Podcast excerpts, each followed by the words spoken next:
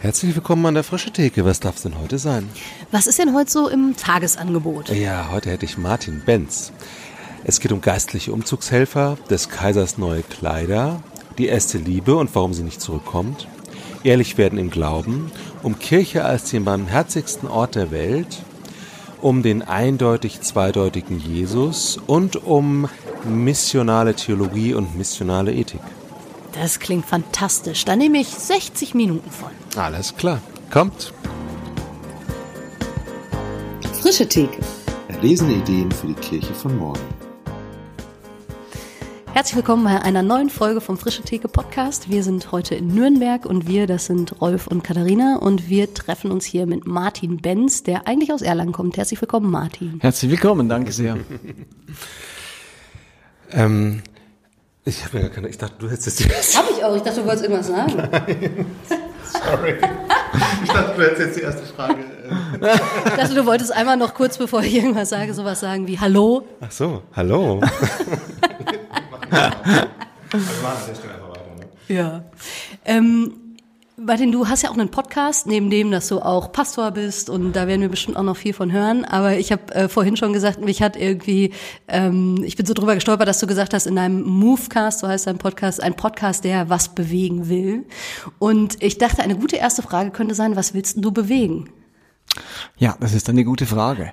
Also ich, ich finde, Bewegung ist nicht selbstverständlich. Es gibt genug vielleicht Podcasts oder Bewegungen, die gerade nichts bewegen wollen. Schön witzig, wenn was als Bewegung startet, um was zu bewahren und gerade ja nichts bewegen, äh, sich nicht weiter bewegen. Und ich habe in meinem eigenen Leben gemerkt, wie sich mein Glaube die letzten 20 Jahre wirklich bewegt hat, weiterentwickelt hat. Ähm, wenn ich überlege, wo ich herkomme, theologisch, geistlich, ähm, und wo ich nach 20 Jahren gelandet bin oder nach 30 Jahren, ähm, das war für mich äh, ganz wichtige Beobachtung und habe mir gesagt, ich würde an dieser Bewegung gerne andere Anteil nehmen lassen.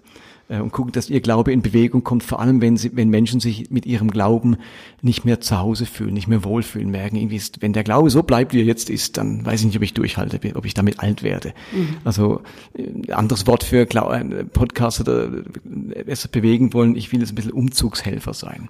Leuten ja. helfen, ähm, wenn ihr Haus, ihr Glaubensgebäude nicht mehr passt, wie kann ich umziehen? Ja. Ähm, also da Bewegung reinbringen. Ja. Und dann fährst du je nachdem mit großem oder kleinem LKW vor. Letzte ja, je nachdem, genau. Ich habe ja selber gerade einen Umzug hinter mir, also vor zehn Monaten von Basel nach Erlangen. Und wenn man umzieht, stellt man sich, also wenn ihr umgezogen seid, auch die gleichen Fragen. Ähm, nämlich, ich frage mich, was schmeiße ich weg? Es ja. sammelt sich so unglaublich viel an, wenn man mal 20 Jahre oder irgendwo oder in einem Haus wohnt, in einer Wohnung. Ähm, und man merkt, Dinge haben sich nicht bewährt. Die stehen schon immer im Keller rum oder äh, haben sich verbraucht. Man, hat, man hängt irgendwie noch ein bisschen romantisch dran, aber eigentlich ist es unbrauchbar. Oder es stört kommt, schon lange und man hat es trotzdem genau. immer noch rumstehen. Und jetzt ja. kommt der Tag, ich sage, jetzt ziehe ich um. Jetzt, also das ziehe ich jetzt sicher nicht mehr mit ja. um, dieses alte Sofa oder diese alte Matratze oder wie auch immer. Die zweite Frage, die man sich stellt, ist, was nehme ich mit? Weil ja. es bewährt hat, weil ich es täglich brauche, weil ich ohne das gar nicht äh, sein will. Und die dritte Frage ist, was muss ich neu anschaffen, weil mein neues Gebäude, Haus, Wohnung, ein Zimmer mehr hat oder ähm, oder die Lebenssituation sich so verändert hat, genau. dass und ich finde beim Glauben ist ganz ähnlich. Wir müssen immer überlegen, was muss ich entsorgen meinem Glauben, ja. weil es sich nicht bewährt hat oder weil es sich überlebt hat, verbraucht hat oder sogar schädlich war. Ähm, was nehme ich mit und bewahre ich über alle Phasen hindurch und was muss ich mir neu aneignen? Mhm. Und der Podcast versucht da ein bisschen nachzuspüren. Mal geht es ums Entsorgen und mal geht es ums Neuanschaffen und mal geht es um Wertschätzen, was ist. Ja, jetzt sagst du schon die letzten 20 bis 30 Jahre, das heißt, du bist nicht mehr 25. Nimm uns doch vielleicht einmal kurz... Ich sehe aus wie 25. Ja, das, das, dazu habe ich gar keine Aussage getroffen. Also Nimm uns doch vielleicht einmal ganz kurz ähm, mit in vielleicht so ein paar Stationen ähm, wie, und vielleicht auch wirklich, wie alt bist du? Du musst es ja nicht ganz konkret sagen, du kannst es ja ein bisschen ja, da habe ich auch keine Hemmungen. und das Zweite, was also anknüpfen an das, was du gesagt hast, was mich interessieren würde, was hast du denn schon mal entsorgt aus deinem Glaubenshaus und was musstest du neu anschaffen? Hui, wie viel Zeit haben wir? Ähm, also aufgewachsen bin ich in Karlsruhe katholisch, aber eigentlich nicht besonders kirchlich. Ich war Ministrant mehr aus der Abenteuerlust vorne zu stehen und irgendwie da in dem Prozedere mitzumachen. Bin dann tatsächlich über ein CVJM, ein äh, cooler CVJM in der Gegend von Karlsruhe, habe ich so, bin ich auf diese Reise gekommen, habe ich mich auf den Weg gemacht mit diesem Christus und habe dann Theologie studiert in Basel, relativ konservativ, ähm, und habe die Vineyard-Bewegung kennengelernt, wo ich die letzten 25 Jahre eben Pastor war in dieser einen Gemeinde, die ich da vor 25 Jahren mal gestartet habe als junger Bursche. Jetzt bin ich 52 und habe mir dann gesagt bei der ähm, Vineyard, es hat mich da nichts vertrieben, ähm, aber entweder bleibe ich dort, bis ich pensioniert bin, noch mal 15 Jahre, da bin ich 40 Jahre immer in derselben Gemeinde gewesen und war mir nicht sicher, ob das für mich und auch für die Gemeinde wirklich so ähm, konstruktiv ist. Aber ich habe mir auch gesagt, wenn ich was ändern will nochmal, dann muss ich es jetzt machen. Ähm, sonst wird es schwierig, wenn ich dann mal in Richtung 60 gehe und jetzt sind meine kleinen Kinder auch noch nicht in der Schule. Dann mache ich es jetzt und haben uns da auf die Abenteuerreise eingelassen.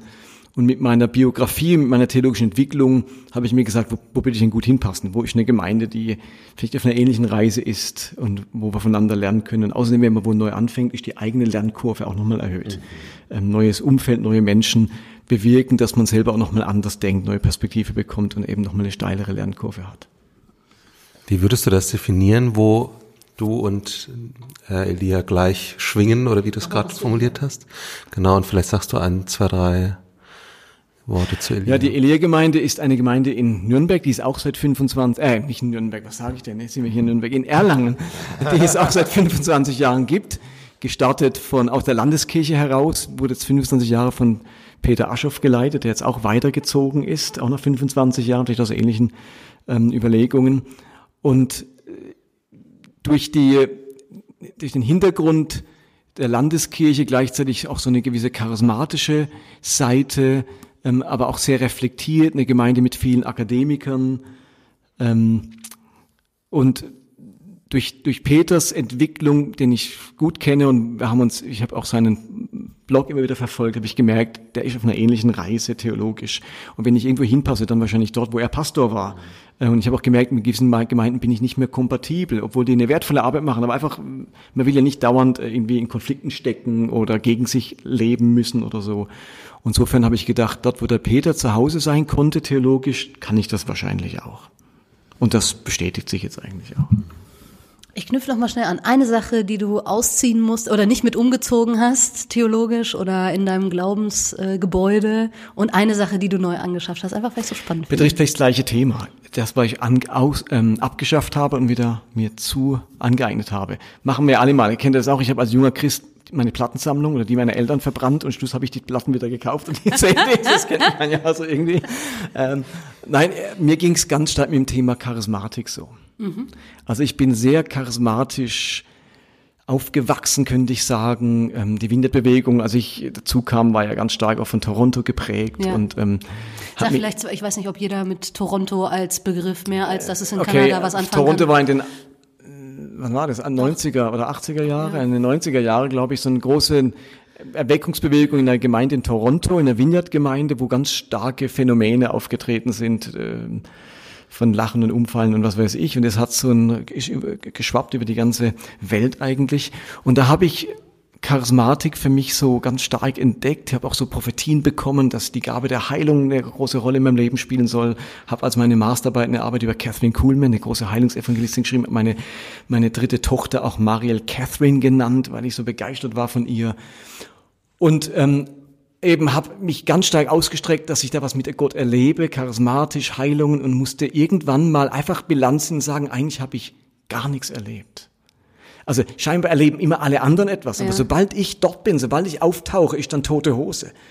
Ähm, und irgendwann wurde das Thema ganz schmerzhaft. Ich habe mich bisschen gefühlt wie eine Frau, die schwanger werden will und irgendwann den Anblick von kleinen Kindern oder Schwangeren nicht mehr erträgt, mhm. weil es so erinnert an den eigenen Schmerz, an den eigenen Wunsch, der sich nicht erfüllt hat. Mhm. Und ähm, ich, ich konnte nicht mehr auf Konferenzen gehen, wo das Thema war. Ich habe es nicht mehr ausgehalten. Es hat mich so erinnert an meinen verzweifelten Wunsch, was mit Gott zu erleben und dann Bilanz zu ziehen und sagen, ich habe ehrlich gesagt nichts erlebt. Und wenn ich dann mit so Heilungsevangelisten zusammen war, was ich immer wieder war und die eingeladen hatte und so, musste ich erleben, dass sie zum Teil einfach Schabernack getrieben haben, mich angeschwindelt haben, habe ich Dinge nachkontrolliert oder, oder angerufen, da wurden die gar nicht geheilt. Das war dann ganz anders, das hat mich sehr, sehr ernüchtert und habe dann wie eine Zeit gebraucht, wo ich das entsorge. Also ich, mhm. ich, ich, ich möchte eine Gottesbeziehung aufbauen, eine Beziehung zur Bibel, ein Gemeindeverständnis, wo nicht nur sich in Charismatik oder in übernatürlichen Sphären bewegt oder sehnt. Und habe dann mir überlegt, nach gewisser Zeit, ich komme nicht aus ohne den Heiligen Geist. Ich komme auch nicht aus, ohne dass Gott eingreift. Aber ich hätte gerne, nenne ich es mal, charismatische Erfahrungen ohne die klassisch charismatische Theologie. Die du wie skizzieren würdest? Einfach, wo zu viel spricht, verspricht, als sie hält. Okay. Ähm, ich finde, ein ganz passende Geschichte ist des Kaisers neue Kleider. Ich finde, charismatische Welt ist ganz oft wie des Kaisers neue Kleider. Wo man sagt, ähm, hey, schau dir an, der, der, der Kaiser, die Kleider sind ja unglaublich schön und alle machen mit, obwohl alle denken, er ist nackt, aber jeder denkt, wenn ich nicht sage, dass der Kleider, dass der Kaiser Kleidern hat, dann heißt es ja im Märchen, dann ist man seines Amtes unwürdig oder ein Dummkopf. Und mir kommt es so vor, wenn ich nicht mitmache bei dem Hype und so tu als ob und, ja. und Dinge als etwas deklariere, was sie gar nicht sind, dann bin ich irgendwie meines geistlichen Lebens nicht würdig oder dieser Kirche nicht würdig oder was auch immer. Und ein Dummkopf, ein geistlicher Dummkopf. Um mir zu sagen, wann sagt endlich einer wie das Kind, da ist doch gar nichts. Und wir werden ehrlich miteinander. Mhm. Und aus dieser Ehrlichkeit heraus können wir neu auf die Sache zugehen, also neu entdecken für uns. Ja. Wie ist dir das gelungen, ich sag mal, das Kind nicht mit dem Bade auszuschütten. Das ist ja, würde ich sagen, schon oft so, dass wenn man ähm, mit einer bestimmten Glaubenstradition groß geworden ist, ähm, dass es ganz schwer ist, nur einen bestimmten Anteil zu hinterfragen und nicht Gott an sich und alles sozusagen in die Waagschale zu werfen. Wie ist dir das, ich sag mal, geglückt, äh, kann man ja vielleicht sogar sagen? Oder hattest du da gar nicht so einen Einfluss drauf? Ähm, du sagst so, das eine wollte ich mir erhalten, aber ohne das andere ist es so leicht, das voneinander zu trennen? Was vielleicht hilft oder mir geholfen hat, ist immer wieder auch zu trennen zwischen dem, was ich von Gott selber irgendwie wahrgenommen habe, dass er sich das für mein Leben wünscht und dem, was die Kirche draußen macht, ist an vielen Themengebieten so, dass wir diese Trennung manchmal vollziehen müssen, um einen neuen Zugang ja. zum Eigentlichen finden zu können und dann Kirche von daher wieder neu zu gestalten. Und Gleichzeitig, manch, oftmals geht der Pendelschlag erstmal zu weit. Die Frage mhm. ist, bleibt er dort hängen? Und es hat ganz viel damit zu tun, wie versöhnt ich lebe mit den Dingen, die in meinem Leben geschehen sind. Wie versöhnt bin ich mit meiner Biografie, mit den Erfahrungen? Kann ich die einordnen? Kann ich den schwierigen Dingen auch was abgewinnen im Leben? Und ich habe mir irgendwann mal gesagt, ganz früh in meinem Glaubensleben, so ein Motto, ich will immer ein Lernender bleiben. Ja. Immer ein Lernender bleiben, egal wie alt ich bin, egal was ich schon weiß ähm, diese Haltung, glaube ich, bewahrt einen davor, stur zu werden, abzuschalten, ja. abzuhängen, sich auszuklinken. Man will dann verbunden bleiben, man will wissen, es geht auch noch anders. Eben, ich denke, ich denke eher, das geht doch noch besser als, das will ich nie mehr machen. Mhm. Ich frage mich dann eher, wie geht's besser? Hat also mit meinem Naturell zu tun. Ich habe vom, mein Vater hat mal immer oder mit mir vorgelebt, er ist ein Problemlöser. Also Probleme sind nichts, wovon man wegläuft, sondern der hat mir vorgelebt, egal bei welchen Themen, ob es Auto reparieren ist oder Haus bauen oder Hausaufgaben machen, also Probleme sind zum Lösen da. Und da bin ich, da kann ich gar nichts dafür. Ja. Das wurde mir so in die Wiege gelegt, das wurde mir vorgelebt und dann profitiert man sein Leben lang davon, dass man sagt, okay, ein Problem, da stecke ich nicht den Kopf in den Sand, sondern da gucke ich, wie lösen was. Ja. Spannend, okay. Das heißt, das hast du aussortiert in gewisser Weise. Ähm, was hast du neu angeschafft? Also jetzt Bezug auf, Thema, auf Thema Charismatik oder? Nö, generell in deiner generell. Theologie, in deinem Glauben. Ich habe mir neu angeschafft, eine neue Art für Jesus leidenschaftlich zu sein. Auch da ist mir was verloren gegangen. Mhm. Ich glaube, das erleben wir ja Land auf, Land ab, vielleicht bei uns selbst, vielleicht in den Kirchen, wo wir sind, mit den Menschen, wo wir zu tun haben. Wir starten alle mit so einer ersten Liebe für Jesus. Eben, wenn man die Plattensammlung verbrennt oder die Spielkarten. In einer bestimmten Tradition. Ja, in einer bestimmten Tradition. also in meiner war das Wenn so, ihr das nicht gemacht habt, heißt das nicht, dass ihr keine erste Liebe habt. in meiner Tradition war das das Gütesiegel, dass man seine Plattensammlung, weltliche Plattensammlung verbrennt.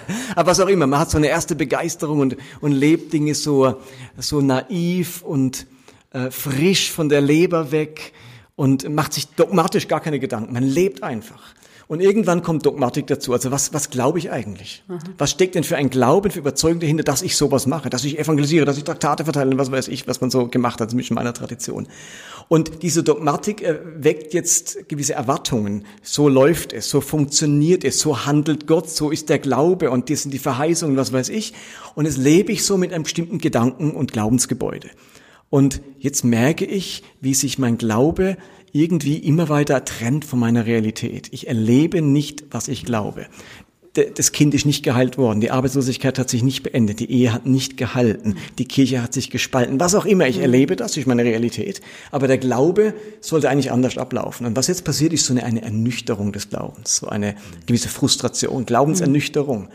Und was mache ich jetzt bei der Glaubensernüchterung? Wenn ich so so lauwarm, so ernüchtert, eben ernüchtert bin, enttäuscht bin. Und dann ist das Motto ganz oft auf Konferenzen, auch von Pastoren, zurück zur ersten Liebe. Da wird Offenbarung 3 zitiert und ein schlechtes Gewissen gemacht. Ich habe wieder dich, dass du lau bist und so weiter. Spucke du, dich aus. Genau, spucke dich aus. Und dann, dann nimmt man wieder alle Kräfte zusammen, äh, den guten Willen und versucht wieder diese erste Liebe zu produzieren und merkt dann, das hält vielleicht vier Wochen, sechs Wochen, zwei Monate und dann landet man bei der gleichen Frustration, die aber sich schlimmer anfühlt, mhm. wie beim ersten Mal. Mhm. Und das macht man ein paar Mal mit und irgendwann ist man so ein total ernüchterter Mensch, fast schon zynisch. Ja. Und mir muss nicht mehr kommen, habe alles schon mal probiert, komm, hör auf. Also wir kennen diese Sätze, die man vielleicht selbst schon auf den Lippen hatte. Und in diesem Zustand stecken ganz viele. Und man weiß, man sollte leidenschaftlich für Jesus sein, aber merkt, mit dieser Art Glauben, kriege ich das nicht mehr hin. Hm. Ich kriege den nicht mehr leidenschaftlich gemacht. Ich kriege den nicht mehr angezündet. Er ist verbrannt. Ähm, und die einzige Chance, und das ist das, was ich mir angeeignet habe, mir zu überlegen, anstatt einfach nur neue Leidenschaft zu produzieren, musste ich überlegen, wie könnte Glaube noch anders aussehen? Wie müsste Glaube sich gestalten? Wie müsste Glaube gelebt werden? Und dieser Glaube, der wieder mit Realität zusammenpasst, wo ich merke, den erlebe ich auch, der macht Sinn. Äh, mit dem kann ich alt werden. Äh, der hat was Sinnstiftendes wieder oder er funktioniert wieder für mich. Für diesen Glauben entwickelst du ganz automatisch wieder Leidenschaft und Begeisterung. Das erinnert mich total an Beziehungen. Also wenn man erste Liebe mit Verliebtsein übersetzt, dann ist es ja auch immer so, du bist erstmal irgendwie Schmetterling und alles ist toll und irgendwie, da, du musst dich gar nicht anstrengen, um Begeisterung zu haben äh, und Leidenschaft und so. Und mit der Zeit verblasst das. Das ist ganz normal, glaube ich.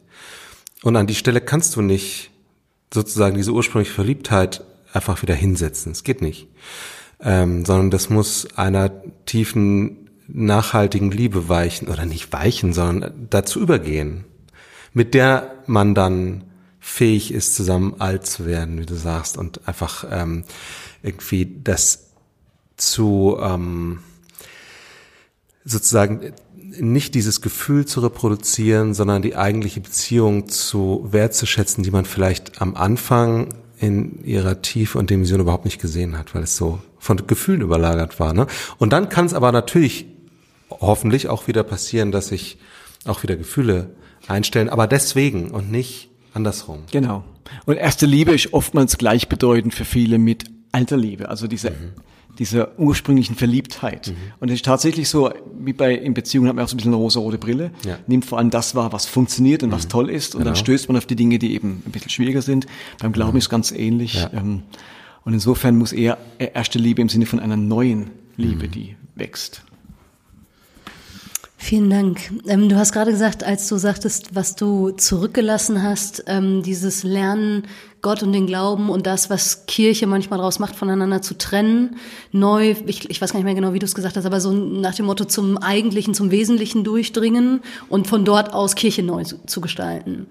Und das klingt in meinen Ohren wie fantastische Musik, die ja aber ganz schön schwer zu spielen ist. So.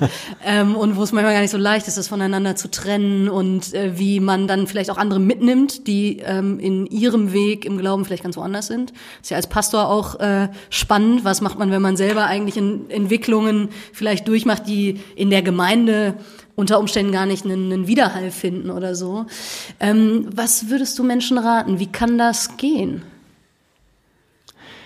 Ähm, das Stichwort, wo ich vorhin erwähnt habe, war ehrlich werden. Ehrlich werden, ja. Und ich glaube, das ist die Grundlage. Einfach mal ehrlich werden. Also auch in der Beziehung zu, einer, zu einem Partner muss man mhm. irgendwann ehrlich werden. Wie steht es um unsere Beziehung? Liebe ich dich noch? Empfinde ich noch Sympathie? Will ich noch bei dir sein? Also irgendwie muss man ehrlich werden. Sonst macht man sich was vor und dann fault was innerlich, bis es dann an einem Punkt ist of no return sozusagen. Ja. Und dieses ehrlich werden im Glauben, ähm, finde ich, äh, eigentlich ein Rezept würde ich doch ganz normal, dass man ehrlich wird, aber es ist eben nicht so normal. Ja. Warum?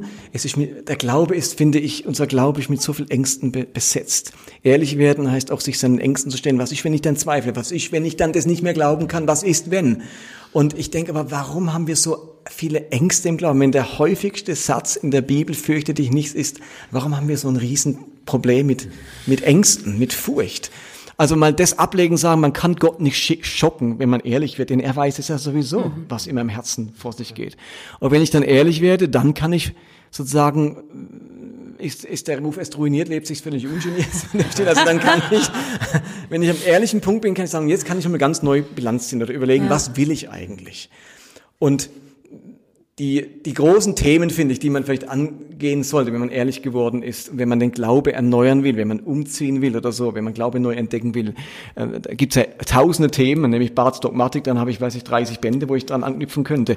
Ich finde, es sind am Ende für mich drei große Themen. Das eine hat mit meinem Gottesbild, Gottesverständnis ja. zu tun, Gott neu entdecken. Ähm, für mich heißt das ganz stark, Gott äh, äh, durch Jesus sehen, also Gott ist nie anders, als er sich in Jesus gezeigt hat. Dieses Verständnis von Gott hat für mich unglaublich viel befreit. Mhm. Ähm, von einem sehr diffusen Gottesbild oder einem sich widersprechenden Gottesbild, Gott ist mal so und mal ist er so und mal ist er so, hin zu einem Gott, der nie anders ist, als ich ihn in Jesus, also mir in Jesus begegnet. Hat unglaublich viel Vertrauen geschaffen. Mhm. Das zweite ist mein Bibelverständnis. Anpacken, was ich an dem gesund und was ist auch ungesund in meinem Bibelverständnis. Was heißt die Bibel ernst nehmen? Heißt Bibel ernst nehmen das, was ich die ganze Zeit gemacht habe? Oder war das einfach nur fanatisch Bibel wörtlich nehmen oder so irgendwie? Mhm. Und das dritte ist auch mein Selbstverständnis. Wer bin ich? Meine Identität, äh, mein Über-Ich anschauen. Ich finde, dass Christen, ähm, wir alle, seit Freud wissen wir, alle, wir haben alle ein Über-Ich, ein Ich und ein Es. Und der christliche Glaube ist einfach jetzt prädestiniert dafür, unser Über-Ich ungeheuer zu verstärken. Mhm. Wir geben dem einen neuen Namen, nämlich Gott. Und jetzt ist plötzlich mein Über-Ich, was eigentlich nur die Stimme meines irdischen Vaters ist, der sagt, warum hast du nicht und du mhm. solltest doch, ist jetzt plötzlich Gott. Äh, und dann bin ich total ausgeliefert, diesem Perfektionismus oder diesen Ansprüchen, die in mhm. mir da toben. Und da ein neues Selbstverständnis zu entwickeln, ich genüge oder ich bin geliebt. Und äh, diese, diese Themenkomplexe, die finde ich unglaublich ähm, gesund. Die helfen uns, einen gesunden Glauben zu entwickeln, indem man wieder begeistert sein kann. Mhm. Als du das mit den Ängsten sagtest, dachte ich, ich glaube, ich kenne das aus meiner Biografie auch ähm, und genau aus solchen Prozessen, ähm, die du da äh, schilderst. Und äh, ein Aspekt von meinem Ehrlichwerden war auch, mir einzugestehen, dass ich eigentlich gar keine Angst vor Gott habe, sondern vor den anderen. Ähm, vor der christlichen Gruppe oder meiner mhm, Gemeinde mhm. und was denken die eigentlich, wenn ich dieses und jenes hinterfrage und so weiter und so fort. Ähm, hast du das immer als problemlos erlebt? Oder gab es da auch Schwierigkeiten in deiner Entwicklung? Ähm, jetzt gar nicht auf der fürchte dich nicht Gottesebene, sondern wenn, also je nach Gemeinde, wenn du Pech hast, bist du einfach nicht mehr drin, wenn du bestimmte Dinge äh, nicht glaubst oder nicht mehr mit dem gleichen Feuer irgendwie vertreten kannst oder so. Also mir ist das überhaupt nicht leicht gefallen. Das ist bis heute für mich ein Kampf.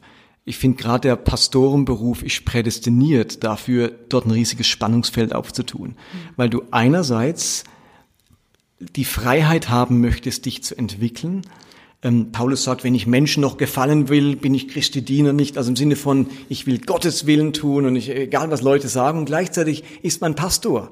Also geht's um Menschen und wie es ihnen geht und ob sie äh, mitkommen und ob man sie abholen kann und ob sie vorkommen in, in unserer Gemeinde und so weiter. Also ist ein Riesenspannungsfeld. Wie soll ich einerseits unabhängig handeln und mich entwickeln und Gott folgen und gleichzeitig aber so ein Auge auf Menschen haben, das ist ziemlich die Quadratur des Kreises irgendwie, ja.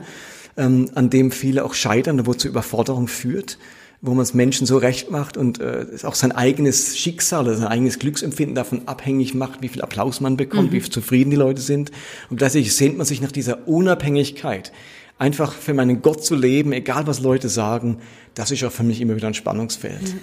Ähm, und dann hängt es immer noch von der Persönlichkeit ab. Ich bin jetzt von meinem Typ her nicht ganz so ein pastoraler Typ. Ich bin mehr so ein visionärer Typ. Dann fällt es einem leichter.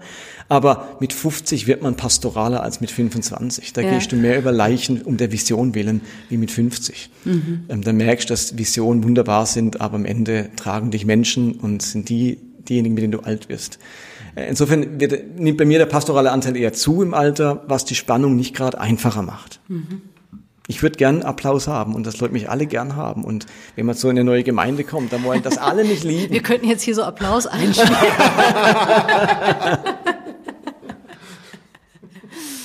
und das ist immer wieder eine Frage von Seelenhygiene.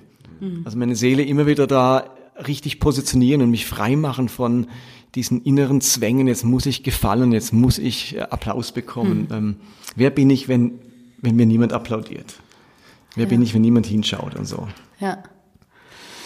Okay, jetzt, äh, ja, Jetzt hast du die drei großen Themenfelder ja angerissen. Menschenbild, Bibelverständnis, Selbstbild. Ähm, nicht Menschenbild, Menschenbild, Gottesbild oder Menschenbild, Nein, Selbstbild. Gottesverständnis, Bibelverständnis, und Selbstverständnis. So, ah, ja, alles klar. Vielen Dank. Äh, das sind ja Themen, über die jeweils für sich Menschen über Jahrzehnte arbeiten und Bücher en masse veröffentlicht sind und so weiter und so fort. Ähm, was ist für dich Leitschnur, Leitfaden? Gibt sowas? Also wie orientierst du dich in diesen, das sind ja Riesenthemen. Wenn es um dein Selbstverständnis geht, folge ich einem Satz, den mir mein Mentor Martin Bühlmann, der Leiter der Vineyard-Bewegung, immer wieder gesagt hat. Er sagt, unser Motto ist als Vineyard erst Mensch, dann Christ. Also uns ist wichtiger, gesunde Menschen hervorzubringen als verschrobene Heilige. Also uns nützt uns nichts, wenn alle da gläubig sind und fromm wie dort drüben aus, aber eben im Ende menschlich irgendwas auf der Strecke geblieben ist. Und ich finde, das war auch der große Kritikpunkt Jesu an den Pharisäern. Ähm, dass sie eine ungeheure Frömmigkeit entwickeln und menschlich etwas auf der Strecke bleibt. Dann bringt man lieber das Opfer Gott, um ihm zu gefallen, als die Eltern zu versorgen oder solche Dinge. Verzehnte, das Wichtigste verpasst man dabei. Ähm, ich finde, den Vorwurf dürfen wir uns nicht machen lassen. Dass das Menschliche auf der Strecke bleibt, an, aufgrund des Frommen. Und ich finde, das entdecke ich gerade weltweit, auch bei vielen Christen, auch bei politischen Fragen, wo man ähm, mhm. unglaubliche Kompromisse schließt und das Menschliche einfach auf der Strecke bleibt. Hauptsache, es ist biblisch in meinem Verständnis oder mhm. Hauptsache, es ist fromm. Ähm, also das ist für mich ein ganz wichtiger Punkt auch in der Erziehung meiner Kinder. Was ist für dich menschlich? Haha, gute Frage. Also ich finde ganz, das ist jetzt ein Riesenthema. Also, was ist menschlich? Nenn ich es mal am, am stärksten würde ich sagen, hat menschlich was mit liebevoll und barmherzig zu tun. Mhm. Mit tolerant und friedfertig. Ich habe immer den Satz in unserer Gemeinde geprägt, Kirche muss der barmherzigste Ort der Welt sein. Das darf niemand besser können als wir. Ähm, und, wie oft wenn, ist das nicht? Genau, wie oft ist das nicht? Also wie oft sind die Christen diejenigen, die ihren Gefallenen, und ihren äh, Niedergestürzten noch in den Rücken fallen und ihnen noch den letzten, die letzten Lebensgrundlagen rauben, mhm. weil jetzt gehörst auch nicht mehr hier in diese Gemeinschaft rein. Du hast nicht nur deine Ehe verloren, du hast jetzt auch noch deine Freunde verloren, deine Gemeinde verloren und deinen Job verloren. Mhm. Also wenn du als Pastor dich scheiden lässt, dann ist gerade der Ofen aus. Also als Manager irgendwo hast du dann wenigstens noch deinen Job und was, und, aber als Pastor hast du dann gar nichts mehr in vielen Gemeinden. Also mhm. dann ist der, der schlimmste Ort, wo dir so eine Sünde passieren kann oder ein Missgeschick oder ein Fall ist die Kirche. Das darf doch nicht sein. Das muss der beste Ort sein, sozusagen, wo das passiert, da, wo du am besten aufgehoben bist. Ja. Und das erlebe ich ganz oft nicht. Da bleibt Menschliches auf der Strecke aufgrund der Korrektheit. Ja. Erst korrekt, dann gnädig. Mhm. Okay, das war das äh, Selbstverständnis, so menschlich sein. Im Bibelverständnis, was gibt dir da Orientierung? Ja, da habe ich jetzt x Podcasts dazu. Ja, dann gemacht. verweisen wir an dieser Stelle auf die. Ähm, aber grundsätzlich würde ich sagen, ich, ich finde, ich bin dann biblisch, wenn ich dem Geist der Bibel entspreche und nicht dem Buchstaben der Bibel. Das sagt ja auch Paulus. Mhm. Und ich finde, es gibt diese eine klassische Stelle, wo die Samariter Jesus die Herberge verweigern, also durch Samaria zielt in Richtung äh, Judäa, Jerusalem und wir kriegen das mit und sagen natürlich, was willst du da in Tempel in Jerusalem? Wir haben unseren eigenen Tempel hier, ähm, was du willst denn nicht anerkennen? Also irgendwie so haben sie ihm keine Herberge gewährt. Und das sagen natürlich die Donnersöhne, Jakobus und Johannes, Herr, das ist jetzt die Gelegenheit, jetzt können wir mal so richtig biblisch sein. Sollen wir es machen, wie Elia getan hat und Feuer vom Himmel fallen lassen, das die auffrisst? Das könnte Jesus sagen, Jungs, ihr seid so biblisch. Das machen wir jetzt. Ich meine, wie genial ist das, dass ihr eine, im richtigen Moment die richtige Bibelstelle fällt euch ein. Ihr nehmt sie wörtlich, ihr wendet sie an. Besser geht's nicht. Lass mal Feuer vom Himmel fallen. Ähm, Vielleicht war sogar die Losung des Tages. Und dann sagt Jesus, wisst ihr nicht, wessen Geistes Kinder ihr seid? Also man kann total biblisch sein im Sinne von wörtlich eine Stelle haben, die alles abdeckt und absichert, was ich hier machen will, und trotzdem eines anderen Geistes Kind sein also Jesus selber zum Ausdruck bringt. Wenn du biblisch handelst, wenn du dir ein biblisches Vorbild nimmst und genauso machst wie der Prophet, kann es sein, dass du gerade kein Kind des Geistes bist.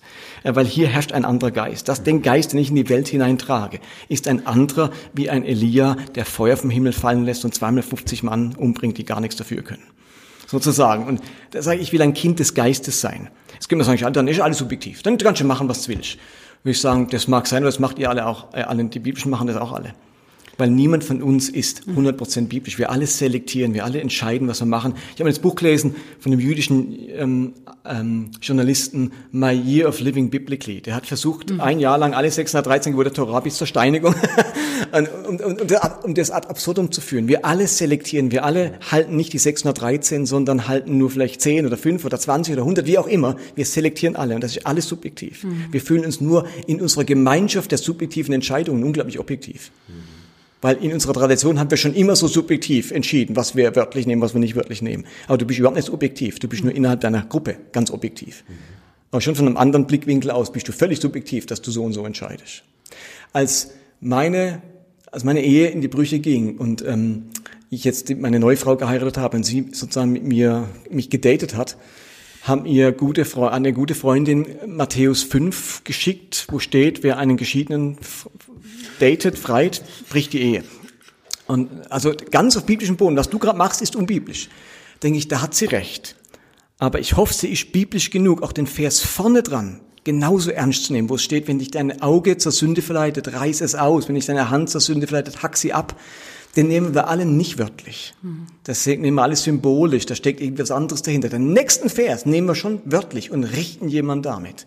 Und da sage ich mir, wo sind die Fußnoten? Wo sind die Fußnoten, die sagen, das ist historisch, das ist nicht historisch, das ist wörtlich, das ist nicht wörtlich, das ist bildlich, das ist so gemeint, wie es da steht. Mhm. Die haben wir nicht. Es sind immer eigene Entscheidungen, die ich treffe, je nach der Tradition, aus der ich komme. Wenn ich es anders mache, fühle ich mich unbiblisch. In Wirklichkeit bin ich nicht weniger biblisch oder, oder bin ich nicht mehr unbiblisch, ich bin nur in außerhalb meiner gewohnten Tradition. Mhm. Also hermeneutischen Tradition. Mhm. Und dann das Gottesbild. Was leitet dich da? Ja, da rede ich am liebsten drüber. ja, endlich sind wir dann auch dort angekommen. nee, ähm, eben dies, was ich vorhin schon angesprochen habe. Äh, ich finde, Jesus macht immer wieder Aussagen von sich, wer mich sieht, sieht den Vater oder im Hebräerbrief. Er ist das vollkommene Abbild des Charakters Griechisch, des Wesens Gottes. Ich finde ja, wer Jesus sieht, sieht den Vater. Es gibt Gott nicht in mehreren Versionen. Es gibt nicht den Gott in der Version Jesus, dann gibt es aber noch den anderen Gott, den strafenden Gott und den richtenden Gott und den Gott im Alten Testament. Ich sage, er war, er war nie anders und er wird nie anders sein, wie er in Christus war. Wir haben ihn nur anders wahrgenommen oder anders verstanden. Aber ich finde es ganz tragisch, wenn es einen Vater in mehreren Versionen gibt. Also stell dir vor, du hättest einen Vater und du kommst nach Hause und hast eine schlechte Note, in Mathematik eine 5 geschrieben. Und dein Vater dreht durch, der rastet aus, der schreit dich an, was der soll, äh, gibt dir eine hinten drauf, jagt dich ins Zimmer, zwei Wochen Hausarrest und macht dich fix und fertig.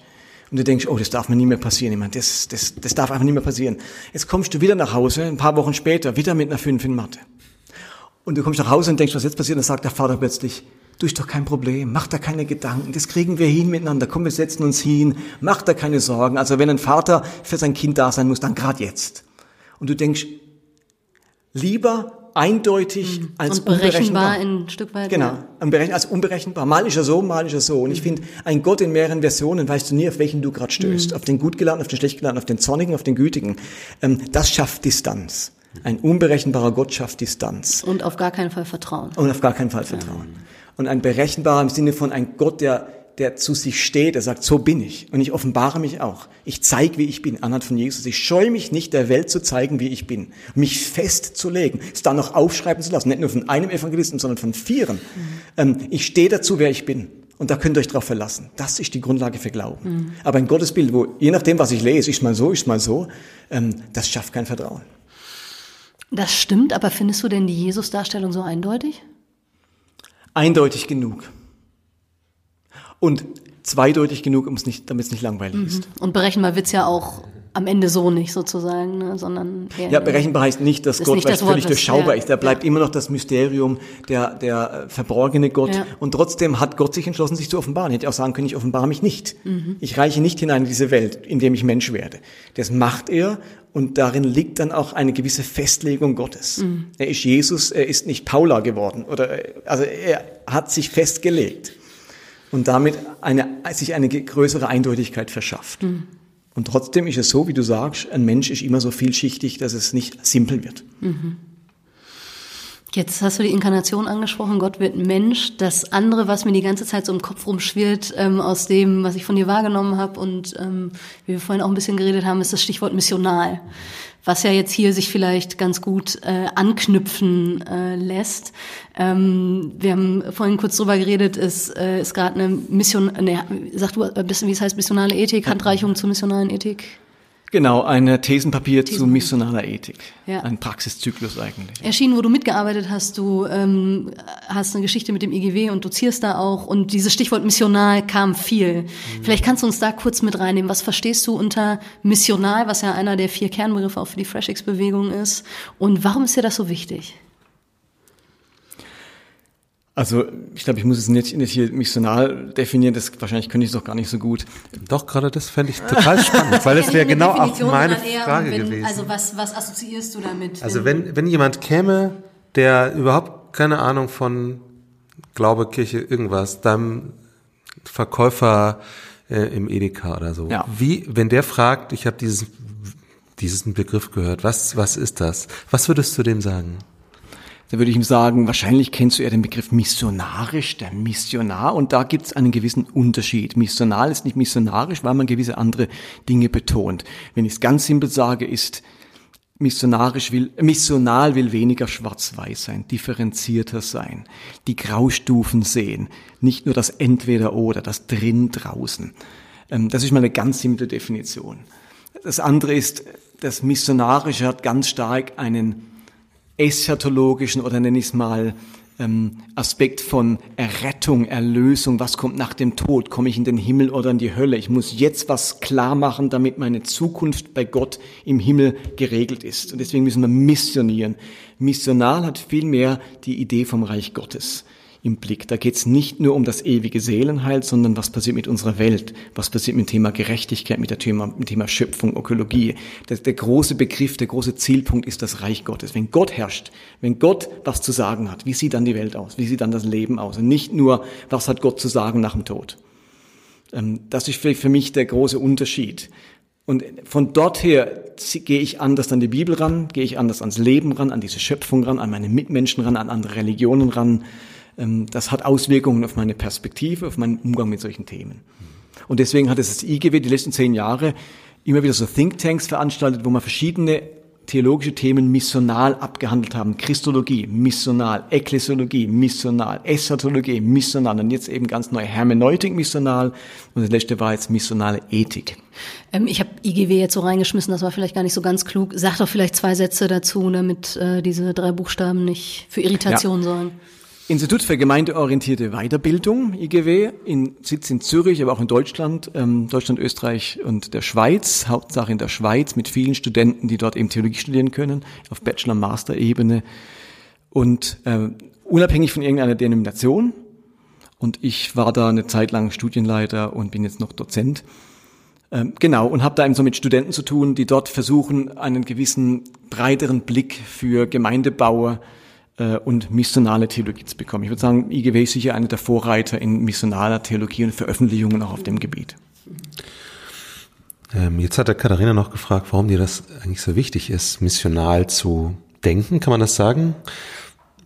Was würdest du das, also wie würdest du das beantworten?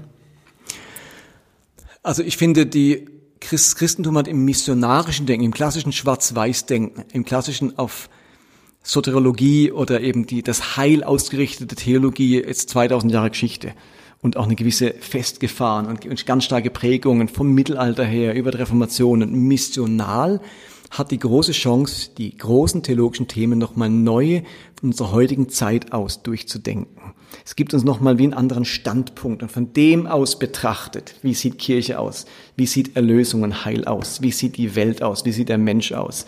Wenn ich einfach mal noch einen neuen Standpunkt einnehme. Also missional ist für mich die Fähigkeit oder die Möglichkeit, einen neuen Standpunkt mal einzunehmen, von dort aus die großen Themen anzuschauen und vielleicht Neues zu entdecken. Mhm. Und wir brauchen Neues für eine Gesellschaft, die an so einem anderen Punkt steht. Wie, die war ja so, so lang so gleich die Gesellschaft in ihrer mhm. Fähigkeit zu denken und zu reflektieren. Jetzt haben wir in den letzten 100 Jahren ungeheure Umwälzungen. Ähm, in den letzten 20 Jahren nochmal. Da müssen wir Theologie nochmal neu denken. Mhm. Und manche Dinge nicht im Sinne von neu erfinden, weil es gibt nichts Neues unter der Sonne. Aber wieder beleben oder eben wieder sehen, die, wo einen blinden Fleck dafür hatten. Betonungen setzen, die uns völlig verloren gegangen sind. Schwerpunkte setzen, wo wir lang nicht gesehen haben, dass das ja noch eine Rolle spielt für Gott und für sein Reich. Nun ist Ethik ja immer also eines der zentralen Themen, auch wenn es ums Menschliche geht. Interessant, dass ihr das jetzt nach fünf oder sechs, wenn ich mitgezählt habe, anderen Fast Aspekten, zehn, sind zehn, zehn ja. äh, gemacht habt. Kannst du sagen, warum das, habt ihr euch nicht dran getraut? Ist das so groß oder habt ihr das, ein, das die anderen Punkte einfach für wichtiger oder für grundlegender oder so gehalten? Hm, das ist eine gute Frage. Ich bin natürlich jetzt nicht seit zehn Jahren im IGW gewesen. Ich kann euch nicht genau die Geschichte sagen, warum. Ich glaube, es hat angefangen mit den wirklich ganz großen theologischen Themen wie Christologie oder auch ähm, Ekklesiologie, wo für IGW wichtig ist, also Gemeinde, Fragen von Gemeinde, weil man bildet ja Pastoren auch für, für mhm. Gemeinden. Was heißt missionaler Gemeindebau? Die letzten Jahre haben wir uns vielleicht tatsächlich ein bisschen mehr getraut, an Themen rangetraut, weil sie auch von anderen Seiten her bearbeitet werden. Und sagt man sich, hey, an dem Thema wollen wir mit dran sein. Und das ist sicher Hermeneutik und also Bibelverständnis, das ist so ein das Lackmuspapier für ganz viele. Wie stehst du da zur Bibel? Und ähm, da mal neue Aspekte zu bringen. Und Ethik hat natürlich heute eine riesen Thematik, weil man neue ethische Fragen stellte. Mhm. Ethische Fragen waren eigentlich beantwortet. Da musste man nicht drüber nachdenken. So ist es, das geht, das geht nicht. Und jetzt brechen die Dinge auf und man merkt, Augenblick mal, so eindeutig ist das nicht mehr für viele Christen und für die Welt schon gar nicht. Mhm. Jetzt müssen wir da neu drüber nachdenken. Wie erlangen wir ethische Entscheidungen? Wie gelangen wir dahin? Mhm. Hast du Lust, uns ein bisschen mit reinzunehmen in die Inhalte? Ja. Ähm, also eben, es gibt eine, eine Think Tank immer Anfang des Jahres und da waren ganz viele Theologen zusammen und haben überlegt, verschiedene Referate und Gegenreferate zum Thema missionale Ethik. Und ausgehend von dem erarbeitet man an diesem Think Tank dann miteinander als, als Gruppen Thesen. Das sind vielleicht am Anfang mal 20 Thesen aus diesen Referaten heraus. Und dann gibt es eine Arbeitsgruppe Missionale Theologie und die tut das ganze Jahr über nur nichts anderes machen, wie diese Thesen nochmal durchzudenken, durchzusprechen, zu diskutieren, sie wieder wegzuschicken an andere Leute und sagen, wie, wie denkt ihr drüber, bis man am Schluss an einem Thesenpapier landet und man sagt, okay, das fasst zusammen, was wir unter missionaler, was auch immer mhm. verstehen. Und bei der Ethik haben wir jetzt einen neuen Weg eingeschlagen und weniger einfach jetzt nur so reine Thesen veröffentlicht, sondern einen Praxiszyklus entwickelt. Mhm. Also wie gehe ich in der Praxis vor, welchen Kreislauf, welchen Weg, welchen Prozess wähle ich, um zu ethischen Entscheidungen zu kommen. Mhm. Und das finde ich das Besondere an dem Zyklus, weil er hat zwei, er ist dargestellt als acht. Das sind eigentlich zwei Kreise, die aneinander greifen, wie eine Acht. Und beide Kreise sind bekannt. Ich glaube, das Besondere ist die Verknüpfung der beiden. Der mhm. eine Kreis ist wirklich, sage ich, ich befrage die Bibel. Mal ganz platt ausgedrückt. Ich gucke in der Theologiegeschichte, in der Kirchengeschichte, in der Auslegungsgeschichte. Ähm, was sagt die Bibel zu diesem Thema? Zum Thema ähm, Sterbehilfe oder mhm. Organspende oder von Ehescheidung ähm, bis zur Homosexualität. Ich befrage mhm. die Bibel. Das ist ein Aspekt und das ist der Bekannte. Das machen eigentlich alle so. Was sagt denn die Bibel? Was ist denn biblisch? Und da merken wir, dass allein schon die Frage zu ganz unterschiedlichen Ergebnissen mhm. führt. Es gibt einen zweiten Zyklus, den man macht, einen zweiten Prozess. Man ist mit dem Mensch, der betroffen ist, konfrontiert. Da ist jetzt ein Geschiedener, da ist jemand, der empfindet homosexuell, da ist jemand, der ähm, braucht ein Spenderorgan oder was auch immer. Und jetzt hat man einen Betroffenen und merkt, so ein Betroffener, dann ist die Welt gleich nochmal eine ganz andere, wenn ich einen Betroffenen kenne, als wenn ich nur äh, im Elfenbeinturm drüber ja. diskutiere. Ja. Die Betroffenheit, die Auseinandersetzung mit seiner Geschichte, mit seinem Kontext, äh, mit seinem Hintergrund, mit seiner Erziehung, mit seinem Schicksal, das macht nochmal was mit mir. Und jetzt haben wir diese beiden Dinge verknüpft. Ich befrage zum Beispiel die Bibel, dann gehe ich mit diesem, mit diesen Gedanken hin in, zum Betroffenen in seine Situation, in seine Welt, in seinen Kontext, in seinen Hintergrund und überlege mir, was macht es das mit mir? Was, was ändert sich in meinem Denken? Gehe mit diesen Gedanken wieder zurück in meine biblische Überlegung. Ich wollte gerade sagen, ich vermute, man geht zu der betroffenen Person als Hörender und nicht als Redender. Genau. Ja. Man, will, man will wahrnehmen, man will verstehen. Und dann gehe ich mit dieser Erkenntnis zurück zu meiner biblischen Überlegung und dann habe ich wieder neue Gedanken, angepasste Gedanken, gehe wieder zurück zum Betroffenen oder einem mhm. anderen Betroffenen. Und dieser Zyklus, der läuft, bis ich mich am Punkt fühle, wo ich sage, und jetzt werde ich sprachfähig oder jetzt mhm. wage ich es, traue ich mir es zu, ähm, für mich äh, mir irgendwie eine, eine Meinung zu bilden und so weiter. Und diese beiden Zyklen, Prozesse, die gab es eigentlich schon immer. Aber das Tragische, würde ich fast sagen, ist, dass der Zyklus des Mensch, des Betroffenen kennenlernen, immer in die Pastoraltheologie verbannt wurde. Also der Mensch, dem geht's wirklich schlecht und es ist tragisches Schicksal und jetzt kriegst du Seelsorge verpasst. Oder wir mhm. beten für dich. Oder äh, du bist bei uns gut aufgehoben oder mit deiner Problematik. Oder es gibt einen Kreis mit anderen, die das auch ähm, teilen. Genau, Selbsthilfegruppe. Aber es hat nicht die Fragestellung, was es biblisch beeinflusst. Mhm. Also das Schicksal des Einzelnen, seine Geschichte hatte keinerlei Legitimation, mein biblisches Urteil irgendwie zu beeinflussen. Mhm. Das läuft völlig unabhängig. Und da darf ich ohne Ansehen der Person, muss ich biblisch sein, ja. sozusagen. Ähm, und das finde ich ganz tragisch. Und im IGW haben wir jetzt versucht, das zusammenzubringen und sagt, dass ja, das Schicksal des Menschen hat eine Legitimation, meine Sicht der Bibel zu beeinflussen. Denn ich, ich habe keine objektive Sicht der Bibel, die gibt's gar nicht. Die ist immer beeinflusst von Erfahrungen, von meiner eigenen Geschichte, von dem, was ich gehört habe über über was ich, über diese Gruppe von Menschen, über den über die Schwulen, über die Ausländer. Da habe ich eine Vorprägung. Und die beurteilt jetzt mein Bibelverständnis. Ich darf gar nicht so tun, als wäre ich im luftleeren Raum geboren. Das käme ich aus dem Weltall, aus dem Nirvana und jetzt beurteile ich die Bibel ohne, ohne irgendwelche Kenntnisse. Nur, das sind meine Erkenntnisse, mit denen bin ich total vertraut und die sind gar nicht hinterfragt. Und jetzt fange ich an, hm. neue Erkenntnisse in der Begegnung mit Menschen zu gewinnen, die jetzt neu auch mein Bibelverständnis beeinflussen dürfen. Die haben die Legitimation. Mhm. Das bedeutet ja, dass das sehr situativ und individuell ist und man zum gleichen Thema unter Umständen zu unterschiedlichen Schlüssen kommt, je nachdem, wen ich befrage.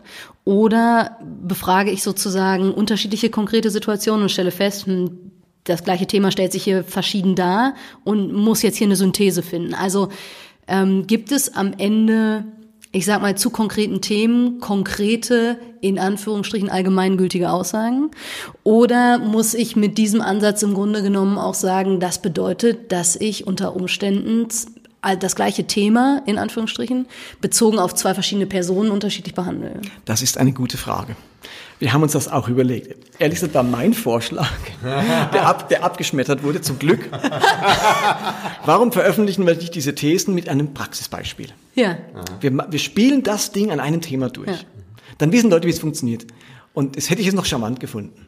Und die anderen haben mich sehr klug darauf aufmerksam gemacht, dass wir, was passieren wird, ist, Leute lassen den Prozess aus und stürzen sich sofort aufs Ergebnis. Und verabsolutieren. Und verabsolutieren. Das. Wenn man mit dem Prozess dem Ergebnis kommt, dann ist das Ergebnis wieder das richtige Ergebnis. Ja. Und man lernt nicht den Prozess zu Aha. gehen. Ähm, man hat wieder einen linearen Prozess oder zack, zack, zack und nicht beim Ergebnis. Mhm. Ähm, das wollten wir eben gerade nicht machen, sondern du musst jetzt mit diesem Praxiszyklus arbeiten. Mhm. Ja, und es kann sein, dass du zu unterschiedlichen ähm, Beurteilungen kommst. Und wisst ihr was? Jesus trifft verschiedene Menschen und sagt ihnen ganz unterschiedliche Dinge. Dem einen sagt er, wenn du nicht von neuem geboren wirst, kannst du ins Himmelreich kommen. Dem nächsten sagen, sagt er, wenn du nicht alles verkaufst, was du hast, kannst du nicht ins Himmelreich kommen. Und, und, und so weiter. denke ich mal, ja, was, was gilt jetzt Jesus? Ja. Verkaufen oder wiedergeboren werden? Wir haben uns als Evangelikales Wiedergeboren gewählt. Das ist das Einfachste. Das naja, ist oder halt, ja, ja. Oder die Summe. Genau, oder halt gesagt, wiedergeboren werden bedeutet, dass du alles verkaufen musst.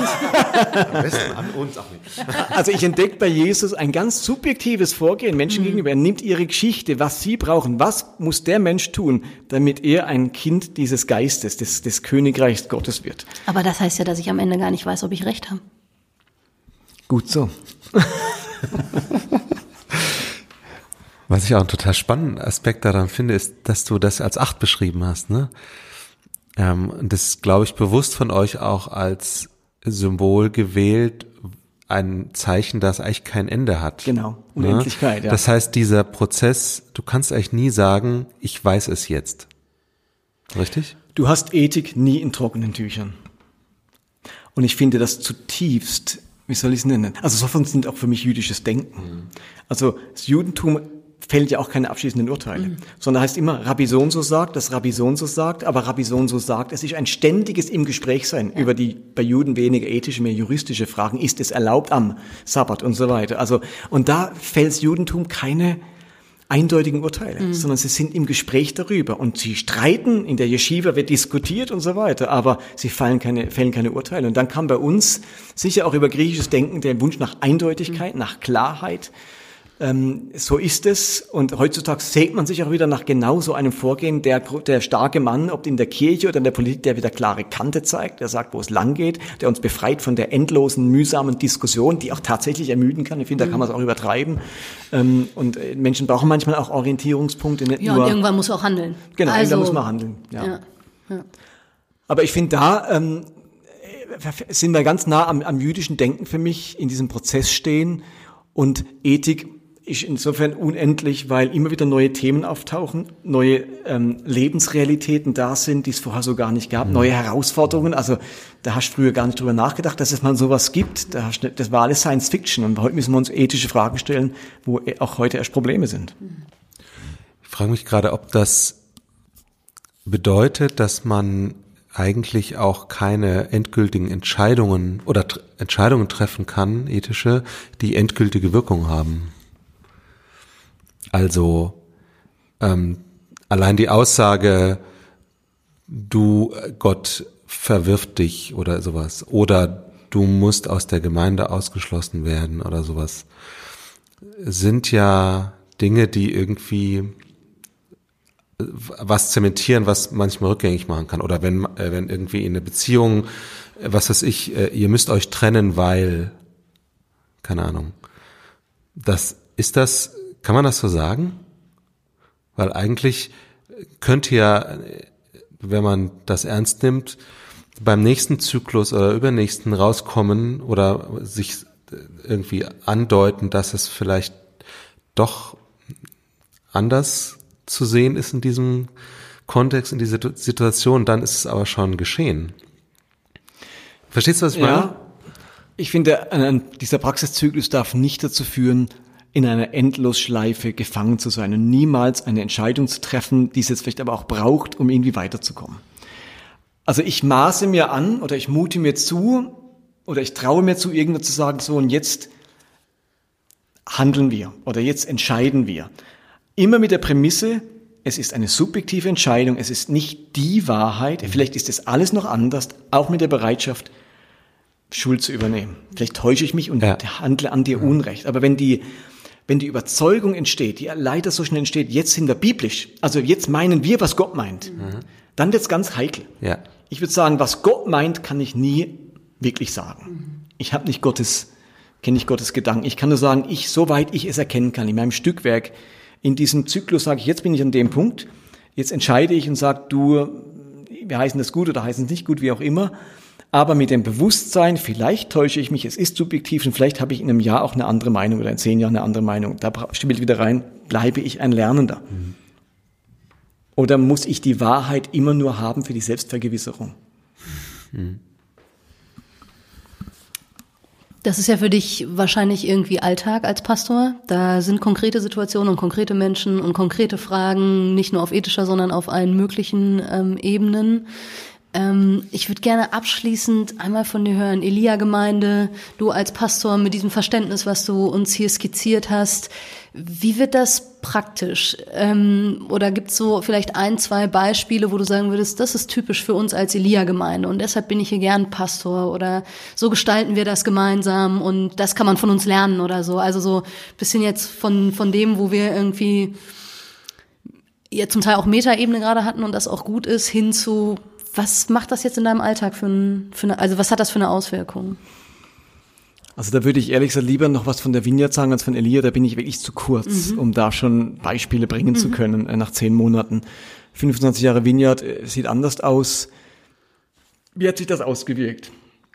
Also wenn ich sage, ein ethisches Prinzip von uns ist, Kirche muss der barmherzigste Ort der Welt sein. Mhm. Dann hat das konkrete Auswirkungen auf den Umgang mit Menschen, wo vielleicht sonst aufgrund der Korrektheit nicht reinpassen. Also ich muss vielleicht so sagen, ich bin tatsächlich, mein Lebensmotto war viele Jahre, dass ich vorhin schon angedeutet habe, erst korrekt, dann gnädig. Also diese Idee, erst wenn es richtig ist, wenn es korrekt ist, dann sind die Türen aufgestoßen, barmherzig und gnädig zu sein. Aber dieses Korrektsein war für mich wie der Filter. Wenn es nicht korrekt ist, dann kann, Gott, dann kann auch Gott nicht gnädig sein. Also das ist so wie Barmherzigkeit dann, hat eine Voraussetzung. Genau, Barmherzigkeit hat die Voraussetzung, dass du es richtig, wenigstens richtig willst. Ja aber am besten, am besten noch jetzt wieder richtig machst. Und dann erfährst du unser Erbarmen.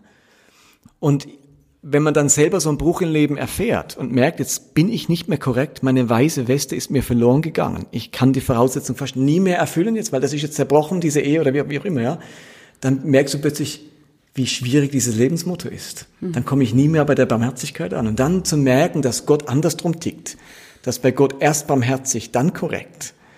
Ähm, Gott liebt ja den Sünder äh, und nicht den bußfertigen Sünder. Mhm. So sehr hat Gott die Welt geliebt, nicht die bekehrte Welt geliebt. Also Gott schafft es zu lieben, bevor wir korrekt sind. Gott braucht nicht den guten Kern in mir entdecken, damit er einen Anknüpfungspunkt für seine Liebe hat. Gottes Liebe ist Feindesliebe, also Agape, die funktioniert ganz anders. Äh, da muss der gar nichts vorfinden. Also diese Gedanken hat uns ethisch ganz stark beflügelt.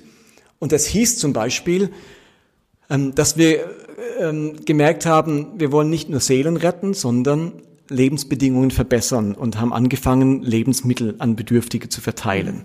Daraus ist ein Riesenarbeitszweig entstanden. Wir verteilen 100 Tonnen Lebensmittel jedes Jahr als Ach. Gemeinde. Jede Woche 250. Als Gemeindeverband oder Nein, als? als Vineyard Basel verteilt 100 Tonnen Lebensmittel wow. jedes Jahr. Feiert mit hunderten Leuten Weihnachten jedes Jahr. Hat jede Woche 250 Familien da, die wir versorgen mit Lebensmitteln, aber auch Arbeitsstelle organisieren, Wohnung finden und so weiter. Und in dem Team der Leute, die da mitarbeiten, sind 80 Prozent, 70 Prozent selbst Empfänger. Die sagen, mhm. wir wollen selber mitarbeiten, ähm, wir wollen was zurückgeben, wir wollen nicht nur konsumieren. Aber in diesem Team, da hat's Atheisten, Moslems. Die einzige Voraussetzung, die der jetzige Pastor äh, als Bedingung hat, ist, du musst aushalten, dass ich eine kurze Ansprache mache und wir beten zusammen. Und dann ist witzig, der Michel Fischer, der das leitet, der könnte jetzt Story über Story erzählen, dass, dass da Moslems dabei sitzen und dann sagen die, okay, gut, und dann beten die irgendwie mit oder hören sich das an ja. und von diesem Glauben wollen sie erstmal nichts wissen und dann zwei Monate oder ein halbes Jahr später sagen sie plötzlich, du, was seid ihr genau, Kirche und was macht ihr da? Und wieder zwei Monate später, du, kannst du mal für mich beten? Und dann sage du, ich bete zu Jesus, ist egal. Ähm, Hauptsache du betest für mich, weil ich bin in so einer großen Not. Und äh, irgendwann ja. singen sie die Gospel-Songs bei der Gospel Night mit oder irgendwie sowas.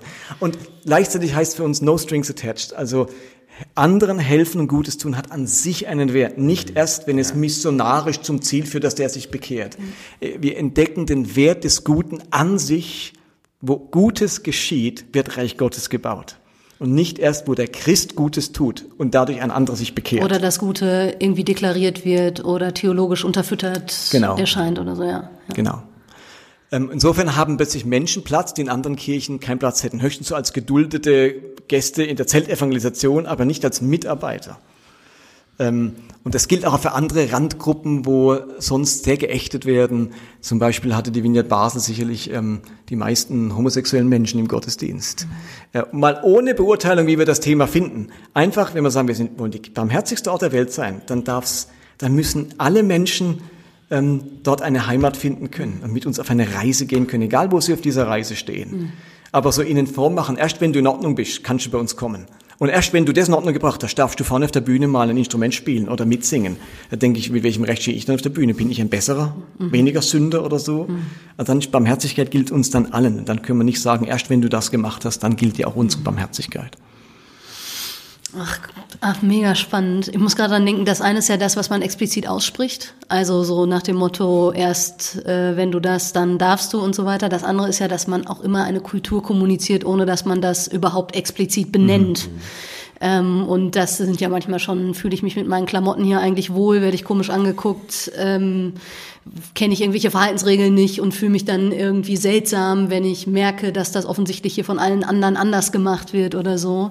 Ähm, ich vermute, das eine und das andere hängt eng miteinander zusammen. Also das Explizite und das Implizite geht wahrscheinlich da irgendwie Hand in Hand, weil ich oft, also auch bei mir im Gottesdienst mal denke, boah, wir sind schon auch so ein homogener Verein, ohne dass wir das böse meinen, sondern einfach, weil Homogenität natürlich sich auch irgendwie gut anfühlt und genau. Menschen ganz automatisch fernbleiben oder nicht mehr wiederkommen, wenn sie den Eindruck haben, sie passen irgendwie nicht hinein. Ähm, da muss ich gerade irgendwie noch, noch mal dran denken, als du das so erzählt hast, dachte wahrscheinlich ändert das auch was an dem, wie man implizit umgeht mit den Menschen, die kommen.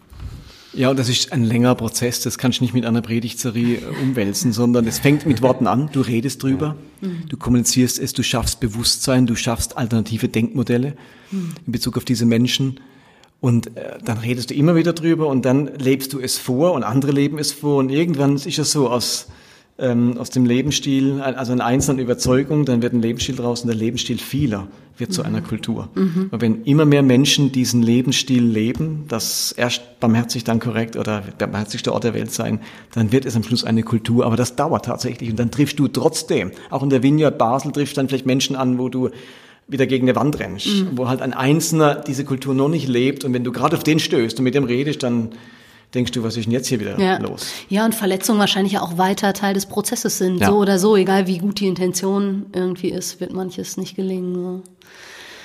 Ja, das ist so. Wow, ich bin ziemlich gut gefüllt und habe äh, Lust, hier und da mal vorbeizugucken.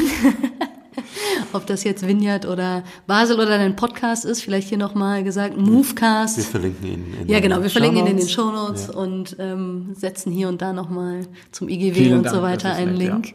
Äh, ah, nee, das, so war das gar nicht gemeint, mehr für die Hörer ein, ihr müsst es jetzt nicht mitschreiben, sondern guckt mal in die Shownotes, dann findet ihr die Links, die entsprechend da sind. Ja, wir haben eine gute Stunde und ich würde sagen, es gibt äh, viel zum, also wo ich merke, dass es schon jetzt total bereichert und manches, das mir sehr nachgehen wird. Ähm, von daher vielen, vielen Dank für deine Offenheit und dass du uns mit hineingenommen hast in deine Erfahrungen und deine theologischen ähm, Ansätze. Und wir wünschen dir ganz viel Segen für deine Arbeit. Vielen Dank, vielen Dank. Das und danke für deine Habe ich Zeit. gern gemacht. Ja. Merci. Und wir sagen euch Tschüss, bis zum nächsten Mal in zwei Wochen. Adieu. Adieu ist gut, das ist Schweizer sagen so.